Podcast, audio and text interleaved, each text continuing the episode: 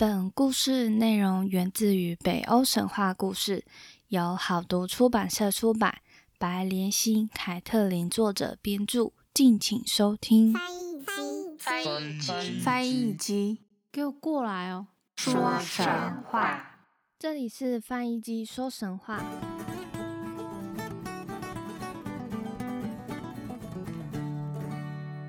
欢迎收听翻译机说神话，我是翻译机。俗话说，一个成功男人的背后一定有个美丽的女人。今天来到北欧天神的压轴，就是阿斯加的女神们。虽然她们出场的机会不多，但仍受到许多人的尊敬及爱戴。这一集主要会介绍三位女天神，那就随着翻译机的脚步来看是哪三位吧。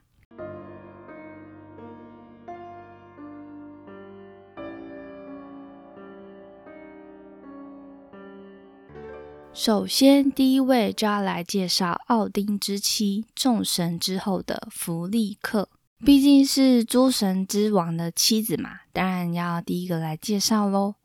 弗利克有被爱的人或妻子的意思，他又被叫做弗利亚、弗利格、弗利加。可能因为英文名字是 Frega，所以就是有这些不同的音译名字。他是一位相当和蔼的神，主要掌管婚姻和生产的守护神。据说，只要是没有孩子的夫妻虔诚的向他祷告，他就会把孩子赐给他们。再说，弗利克自古以来就被看成是罗马的维纳斯，所以现在英国、德国和北欧地区仍是以他的名字来称呼星期五，即为维纳斯之日。而听说也是结婚的好日子。弗利克美丽大方，而且气质非凡。她的高贵气质足以让任何具有思维的生命都臣服于她的脚下。在艺术造型中，通常弗利克是身穿一件白色或灰黑色的长袍，腰间挂着一大串奇特的钥匙。显示在亚萨神族当中，他拥有特殊的权利。他有一座自己的宫殿，名叫芬萨里尔，意为海之宫或雾之宫。而他的手下呢，有十二位侍女，有时也会以奥丁密使的身份出现。他们的名字在一本书中有提到，分别为萨迦，意思就是话语；埃尔，仁慈。格冯给予，弗拉参谋，修芬爱情，洛芬赞许，华尔誓言，瓦尔真实，席恩意义，赫林守护，斯洛特拉聪慧，盖纳信使。而他们这十二位呢，也是弗利克部分神性的化身。那在希腊神话当中，宙斯之妻希拉曾密谋想推翻自己丈夫，而弗利克也不例外。虽然他和奥丁是夫妻，不过他们始终都站在敌对的立场。有许多书籍都有提到这些事情。当时有一组名叫威恩尼里的兰戈帕特人，由伊波兰和爱荷两兄弟率领。当他们南下时，遇到居住在南边的汪达尔人的威胁，要求他们进贡才肯放行。这时，两兄弟的母亲知道这个情况，便主张要和汪达尔人决斗，不轻易妥协。汪达尔人接受两兄弟的宣战，便向奥丁祈求胜利，而两兄弟的母亲则向弗利克祈求胜利。但是奥丁却回答说。他将会把胜利赐给在日出最先被他看到的人，而弗利克却答应了兄弟俩母亲的祈求，因为他知道奥丁对汪德尔的回答，因此他对兄弟俩母亲说：“这样吧，明天日出前，你千万要叫所有你们族人女孩们。”将自己的头发垂在脸前，然后和所有族人的男子们一起聚集在奥丁每天早上要看日出的窗前。记住了，唯有这样，我才能帮助你们取得胜利。之后他们就跟着照做了。第二天日出，弗利克便刻意叫醒丈夫奥丁，故作大惊小怪的对他说：“奥丁，你快来看看呀！”于是奥丁从床上跳下来，往窗户一看，一眼就看见聚集的兰哥帕特人。他大声的说：“嘿，那些留着长胡子的男人们到底是谁呀？”奥丁就是把长发垂在脸前的兰哥帕特女孩看作是留胡子的男人了。这时弗利克就说：“那是兰哥帕特人呐，你先看见他们，因此你要给他们胜利才行哦。”就这样，兰哥帕特人就在弗利克的帮助下获得了胜利。这个故事就是弗利克故意和奥丁作对的故事了。不过，大家有听得出来是故意作对吗？弗利克就是回应祈求人民的请求而已，感觉不像作对吧？不过，我觉得他出的那个方法就是要吸引奥丁的注意力，毕竟一大群男人站在那边，可能奥丁也不会觉得什么。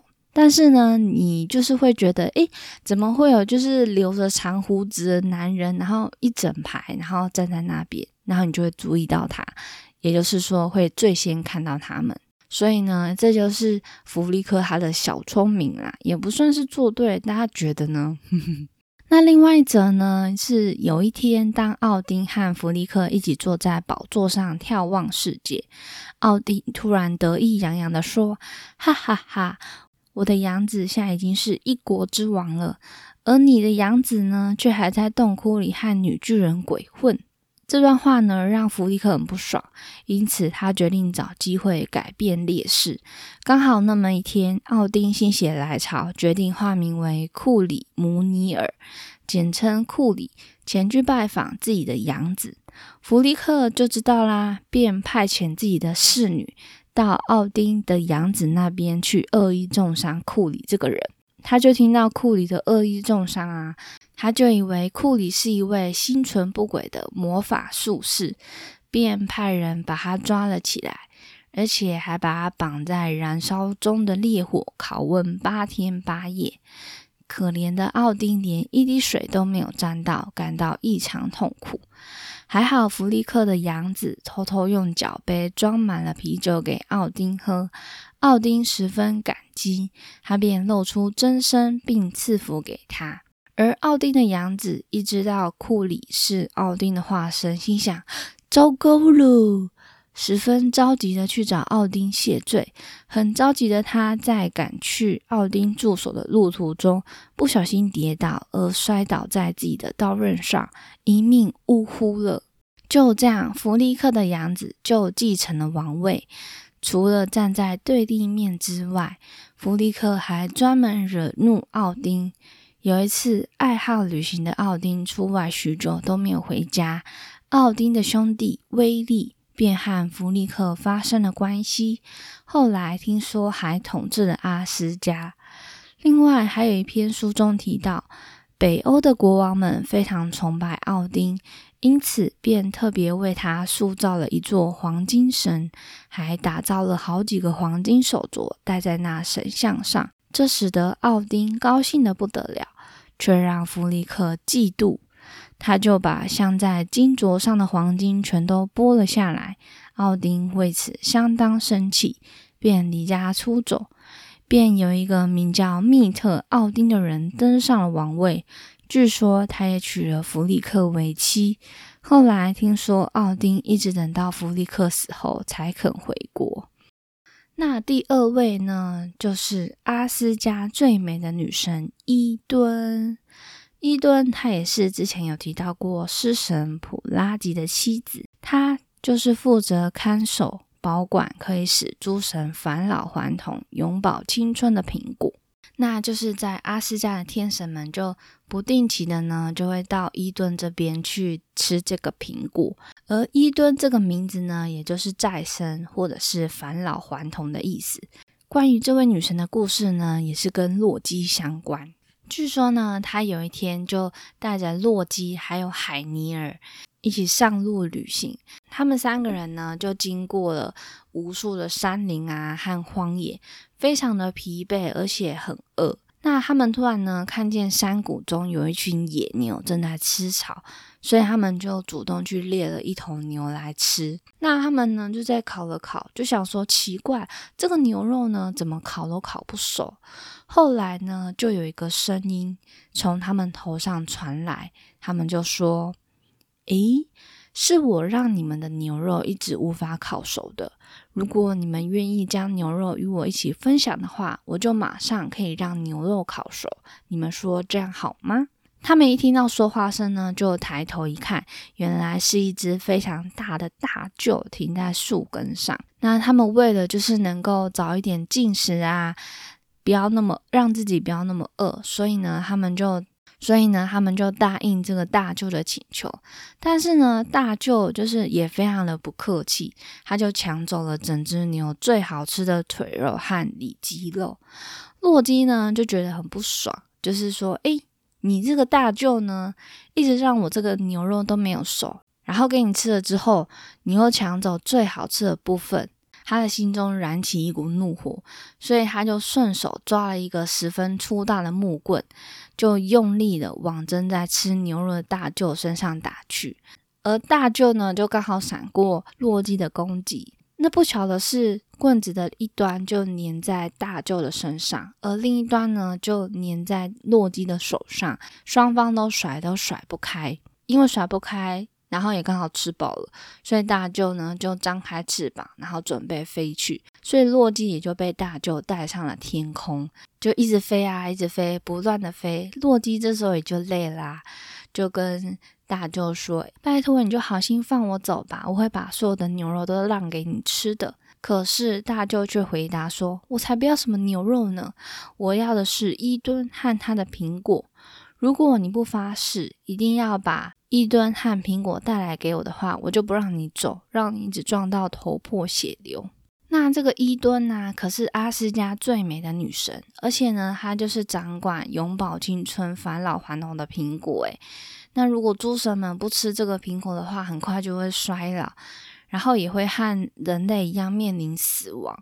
所以呢，这个也是等于诸神们的救命单呢。那洛基一听到大舅这个请求，当然就是马上说不啊。大舅就听到洛基一直说不，那就说好吧，那我就继续带你飞喽。那两个人就一直飞飞飞飞飞，最后洛基真的是受不了了，洛基就只好答应了他的条件。那大舅就终于把洛基放到地面上，两个人呢就约定好一个日子。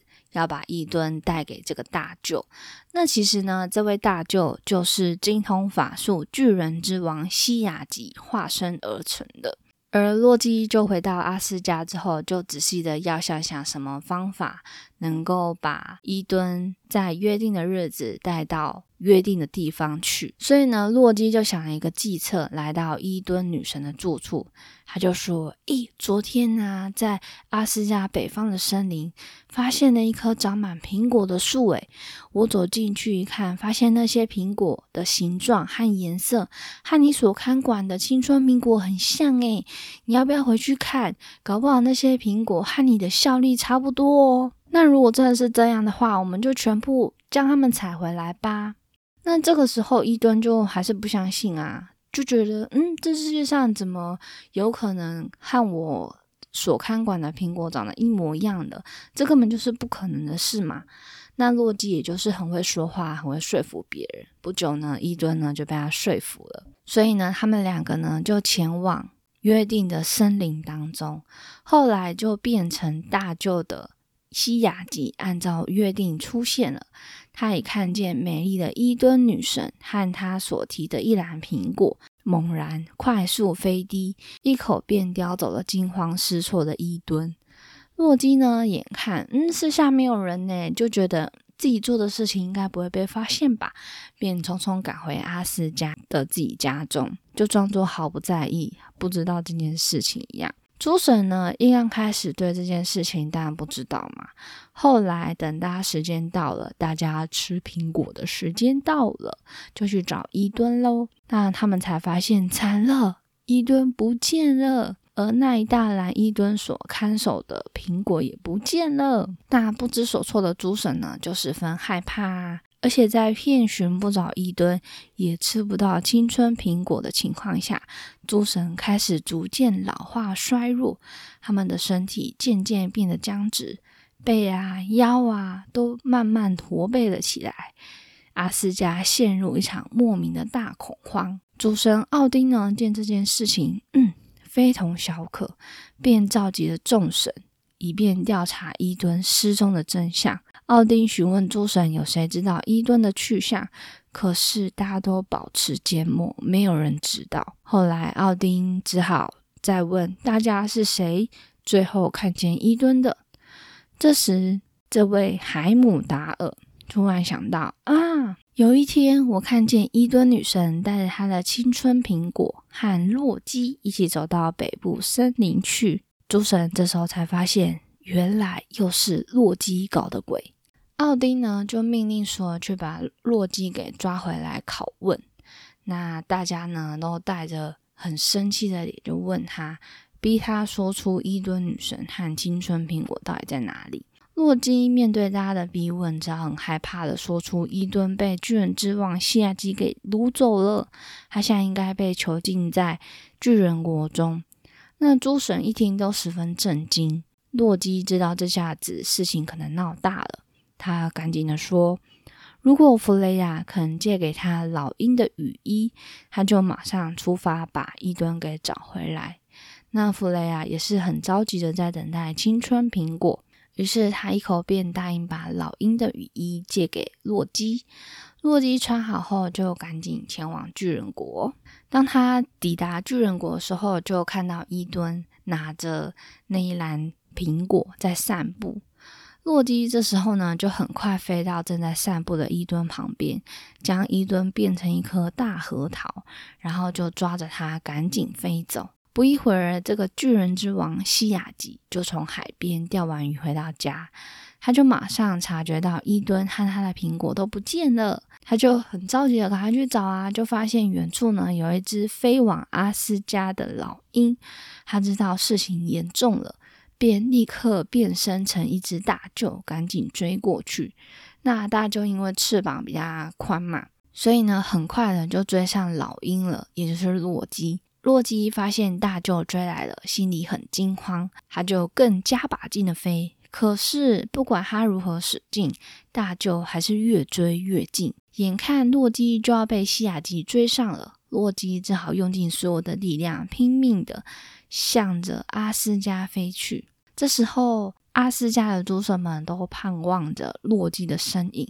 他们呢，就看见一只凶猛疾飞的大鹫正在追逐由洛基变身的老鹰。他们知道呢，哦，那只大鹫就是西雅吉，迅速的在阿斯加城门外升起一堆火。洛基灵巧的呢，就猛然飞低，越过火焰，顺利安全抵达阿斯加。那下集呢，本来想要在洛基飞往城门前就抓住，所以呢，他也跟着洛基一起飞低。但刚好碰到诸神刻意在城门生的那一堆火，等到发现时，他已经回不了头，速度减不下来，因此大舅的翅膀就被大火烧到，而跌落在地上。这时候，诸神们便一窝蜂涌上去将他杀了。那洛基就脱下老鹰的羽毛，交还给弗雷亚，变回人形，并将他救回的伊敦变成人形。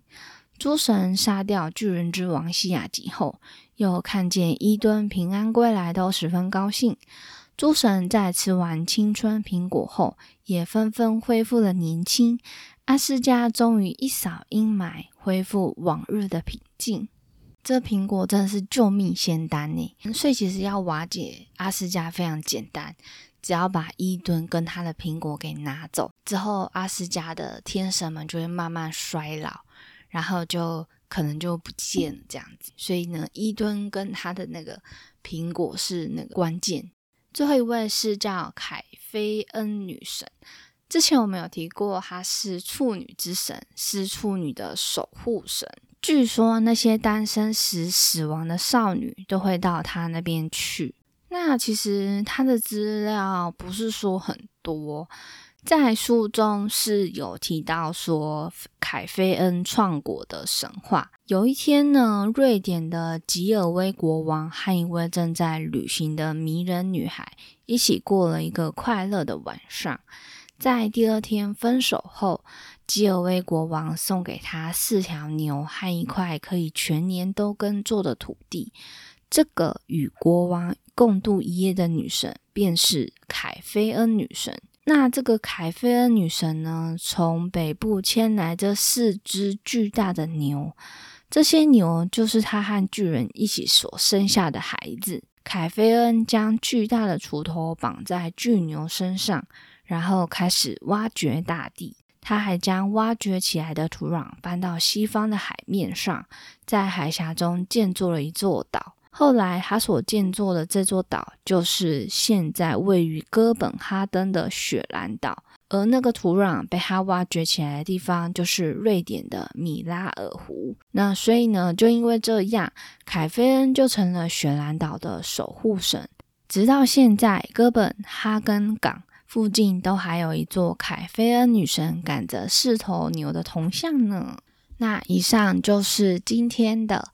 阿斯加三位女天神的故事。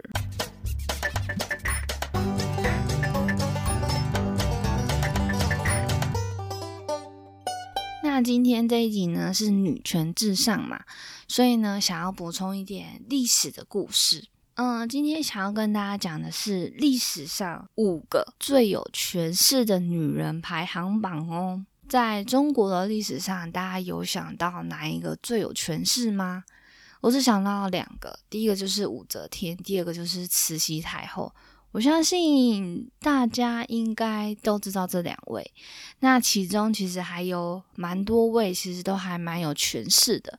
今天呢，想要跟大家来补充一下，第一位就是孝庄皇后。孝庄皇后就是嫁给努尔哈赤的儿子皇太极为侧福晋，后来皇太极称帝之后，就受封为永福宫的庄妃。之后呢，她就生下皇九子顺治。再来，顺治即位后，就被称为圣母皇太后。之后呢，顺治八年的时候呢，康熙帝即位，又被尊为太皇太后。她享年七十五岁。那为什么说她是最有权势的呢？因为她是中国史上最有名的贤后，她就是培养了辅佐顺治啊跟康熙这两个君主。大家都知道康熙就是非常有名的嘛，对不对？那是清初杰出的女政治家。接下来第二位呢，话不多说，就是之前呢有以她的原型拍成了一部电视剧，叫做《芈月传》，秦宣太后芈月。宣太后又称芈八子、秦宣太后，是战国时期秦国王太后。那她主要呢是在执政的期间呢，就攻灭其他国家，还一举灭亡了秦国西部大患。而且芈月她是一个聪明且狠心的女人。在掌控秦国后，开始变得唯我独尊，就算是自己的亲儿子，也要受到他的压制。但秦国在他的带领下，变得更加繁荣富强，为后面秦始皇扫平六国奠定了坚实的基础。而她也是第一个女性掌权的人，因为在秦国嘛，是最早的。大家有看过《芈月传》的电视剧吗？啊，说实话，我没有看过。那时候我觉得，嗯，甄嬛，嗯，不是甄嬛，呃，孙俪在《甄嬛传》，她就是从平民嘛，然后之后之后当皇贵妃，跳过了皇后，直接当上了皇太后。我对她的印象就是，已经她是一个很霸气的、很霸气的时候了。后来呢，《芈月传》又是从比较平民，就是从比较低阶的慢慢开始爬起。我觉得我看不习惯，对，所以我就没有再继续追了。再来第三位就是刚刚有提到过的慈禧太后。慈禧太后她是叶赫那拉氏，诶，大家有看过《如懿传》吗？里面就是也有出现那个叶赫那拉氏。叶赫那拉氏，那慈禧太后呢？她是咸丰帝的妃嫔，同治帝的生母，她是晚清重要的政治人物，是实际的统治者。他其实呢，掌控中国长达半世纪的时间。在位期间呢，非常享受，过得奢侈，还独揽大权，还签订了许多丧权入国的条约。因为我们是在讲权势最大的女性嘛，那因为她就是也是权势最大，但她并没有给就是当时的朝代有好的影响。他自己非常奢华，然后非常享受。后期的时候还签了一大堆条约，然后傀儡皇帝嘛，对不对？我觉得他这么有名，就是因为他这件事情，所以他他也属于一个权力比较大的一个女性这样子。对比前面两个来说，他就比较负面的部分，但是他真的很有名。第四位就是吕雉太后，吕雉又称吕后。或称汉高后、吕太后等等，是汉高祖刘邦的皇后。那刘邦死后呢，就被称为皇太后，是中国历史上有记载的第一位皇后和皇太后。同时，吕雉也是秦始皇统一中国、实行皇帝制度后第一个临朝称制的女性，被司马迁列入记录帝王政事的本纪。后来班固作《汉书》仍然沿用，他开启了汉代外戚专权的先河。那吕雉呢？前半生就是和刘邦一起打江山嘛，他对刘邦是不离不弃，但也逐渐慢慢变成了一个权欲熏心、诡异狡诈的女人。就在刘邦一统天下后，又开始变得贪恋权力、冷酷无情。在刘邦死后呢，他又把戚夫人整成人质。人质大家知道是什么吗？那以下呢就稍微有一点血腥，不喜欢的人可以先跳过，免责声明一下。第一步就是把人质的四肢给剁掉，之后再把眼睛给挖掉，之后呢再把铜灌进耳朵。之后再把暗药灌进口中，并把舌头给割掉，声带也破坏掉，他就不能发出惨叫。同时呢，他也耳鸣了，呃，也瞎掉了。那之后呢，为了使人质更加痛苦，还会把鼻子给割掉。之后呢，再将人质的头发、眉毛、眼睫毛全部剃掉。再来，就会在他身上涂上一种药水，身上的毛囊全全部都会坏死。最后长不出毛发来，那他其实最残忍的就是说，就是不能让人质给死掉。听说让人质死掉的那些刽子手啊，还会被抓去罚，因为就是你这个就是不是很专业这样子。那所以呢，他制作人质就是要让他能够在那么痛苦的情况下，又那么痛苦的活着，这真的是一个残酷的炼狱跟地狱诶。就是好险，我们现在就是已经没有这种惩罚了。那当时呢，吕后就是呃，在刘邦死后，就是把戚夫人制作成了人质这样子的部分，所以也真的是蛮狠的耶。最后一位就是武则天了，她是中国历史上唯一的正统女皇帝。这五个女性当中，有当过皇帝的就是她了。那她呢，也是史上几位年龄最大、寿命最长的皇帝之一。武则天呢，她就是本来是宫女出身嘛，后来就经过三十年就被封为王后，之后呢，更是成功当上了中国第一位女皇帝。那她有三个秘诀，就是美貌、狠毒、残酷，而她真的就是史上的女强人呐。那讲了那么多，我觉得北欧神话天神就是要跟埃及的女法老就放在压轴，然后让大家可以听。因为我是女生，所以呢就是要稍微耍特权一下，女生万岁！嗯，我觉得长大之后，慢慢的能够感受到男女之间是有多么的不平等。对，那像是在在家里面呢，只要女生。不做家事就会被认为啊，你是家里的一份子，你就是要做啊。男生不做家事好像就是理所当然。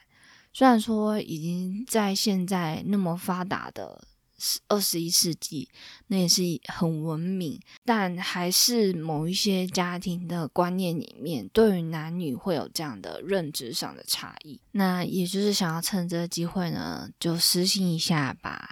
女性天神呐，女性的统治者啊，就放在最后的压轴来说。下一集呢，就是北欧神话的末日了，诸神黄昏。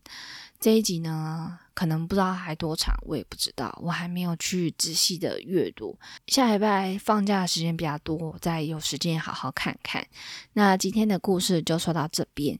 喜欢听翻译机说神话的朋友们，欢迎分享给其他朋友，并让他们按下订阅跟留言。那也可以到 Instagram 或是 Facebook 搜寻翻译机说神话，都可以找得到我的一些资料哦。那下一次我们就费尔森家族见喽，拜拜。